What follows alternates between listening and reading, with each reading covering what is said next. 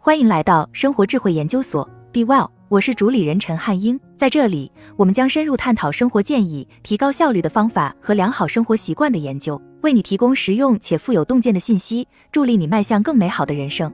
新冠疫情从根本上改变了几乎所有与工作有关的事情，我们在哪里工作，什么时候工作，甚至是工作日的含义。然而，有一件事情没有改变，我们需要从工作中休息一下。美国国家经济研究局的报告显示，美国人现在每天的平均工作时间比新冠疫情之前多了四十八分钟，但是没有证据表明他们有了更多的休息时间。关于是什么导致了辞职潮、创纪录的员工离职率，有很多争论。许多专家认为这是职业倦怠的作用。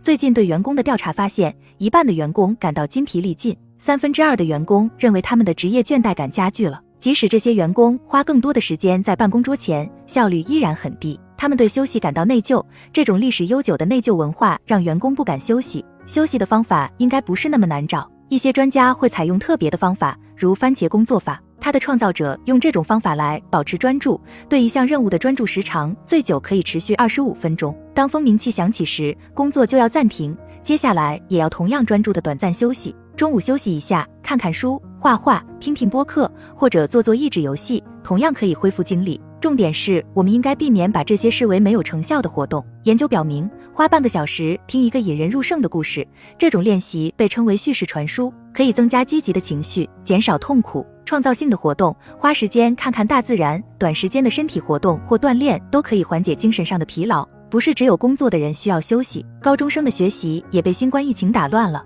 他们也要探索如何利用好这段时间。但是，不管一个人的处境如何，享受任何时长的休息的第一步是允许自己全心全意的去休息。一休息从来不是浪费时间。一，如果我们因沉溺于休闲而感到内疚，那么休闲对我们没有帮助。由于太多的工作转移到了家庭中，找到一个逃避工作的方法，可能比以往任何时候都更加重要。不幸的是，尽管许多人发现在家工作确实有一些好处，但他们也报告说。家好像变成了临时工作站，忙碌和目的性让他们的压力增加了，这导致他们在追求哪怕一点点休闲时间时都会感到自私或内疚。然而，新的研究发现，忽视闲暇时间对我们自己、我们的工作和我们的人际关系都是有害的。罗格斯大学商学院的加布里埃拉·托尼埃托领导的一个研究小组最近对四个不同国家的一千三百多名参与者进行了四项研究。研究结果发现，相比于那些认为休闲活动更有价值的人。那些认为休闲活动是浪费时间的人有更高的抑郁、焦虑和压力水平。那些认为休闲活动是浪费时间的人，即使允许自己有一些闲暇时间，他们也几乎不能很好的享受闲暇的快乐。休闲是无益的，这种看法破坏了他们对任何活动的享受，特别是在这种活动本身就是没有具体目的情况下。二、闲暇的好处。人们发现，休闲和娱乐活动绝非浪费时间，而是带来了显著的好处。花时间培养自我，无论是享受烛光浴，在公园里快步散步，还是看最喜欢的电视节目，都能帮助我们管理压力，提供平衡感，增强自尊。身体和心理上的好处包括减少压力、焦虑和抑郁的程度，改善情绪，以及增加积极情绪。从事娱乐活动也可以降低皮质醇水平、血压和心率。心理学家早就认识到休闲和幸福之间的联系。阿尔伯特·班杜拉认为，休闲对于健康的社会发展是必不可少的。亚伯拉罕·马斯洛的需求层次也指出，休闲是自我实现的核心组成部分。从事一项传统上不被认为是高效的活动，而是仅仅为我自己的活动，可以给某人提供一种控制感和选择感。这种感觉在他们生活的其他方面是不会出现的。研究发现，新冠疫情降低了人们对生活的控制感，给人们带来更强的无助感和抑郁情绪。仅仅为了娱乐而从事休闲活动，可以成为一种强有力的解毒剂。因为研究发现，从事此类活动的人总体上对自己的生活更加满意。随着越来越多的人在家和网上工作，不断提高工作效率的压力越来越大。但没有真正休息时间的工作，实际上往往会降低工作效率。休息一段时间可以恢复精力和认知效率，让人们以更加积极的情绪重新开始工作。三、粉丝们认真的休闲。休闲的一个未被充分认识的方面，就是一系列属于粉丝范畴的活动。那些参与创作喜爱的电影、电视剧、书籍、乐队。运动队或其他文化的小说或艺术作品的粉丝，或者去参加各种会议、音乐会、比赛或游戏的粉丝，他们从事的是所谓的认真的休闲。这个概念是基于参与的概念，这是一种心理特征，定义为对休闲活动或相关产品的动机、唤醒或兴趣的状态。参与程度考虑了一个人从这项活动中获得的快乐，他们参与的频率和时间长短。以及这项活动对他们的重要性。和其他人一样，粉丝们也会因为把时间和精力投入到一些被普遍认为没有成效的事情上而感到内疚。但是那些能够抛开这些顾虑，全身心投入到自己的活动中的人，会获得诸如自我表达、归属感和快乐体验之类的好处。任何类型的休闲活动都能对你的生活质量产生积极的影响。无论你如何利用这段时间，尽量不要让负罪感干扰这些经历带来的快乐。这些时刻绝不是浪费时间，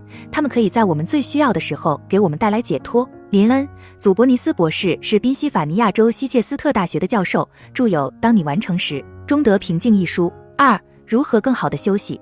研究表明，休息的方式有好有坏。一直到现在，当我需要休息的时候，我会拿起我的手机。无论我是感到无聊、精神疲惫，还是仅仅想要提神，我通过查看新闻、Facebook 或 Instagram 找到了解脱。然而，研究表明，我本可以休息得更好。虽然有些休息方式可以让我们精力充沛，但其他方式更有可能让我们感到精疲力竭。神经科学家亚当·加扎利和心理学家拉里。罗森在他们的书《分心的大脑：高科技世界中的古代大脑》中解释说，适当的休息可以减少精神疲劳，提高大脑功能，并帮助我们在更长的时间内将注意力集中在任务上。但是，错误的休息方式实际上会让我们更容易感到无聊，然后事与愿违，让我们想要更频繁的休息。特别是无聊时打电话，会让我们在一天中更频繁的查看手机，从而导致低效率的循环。他们建议最好是休息一下。恢复我们专注于目标的那部分大脑，位于脑前额叶外皮后面的前额皮质有许多功能，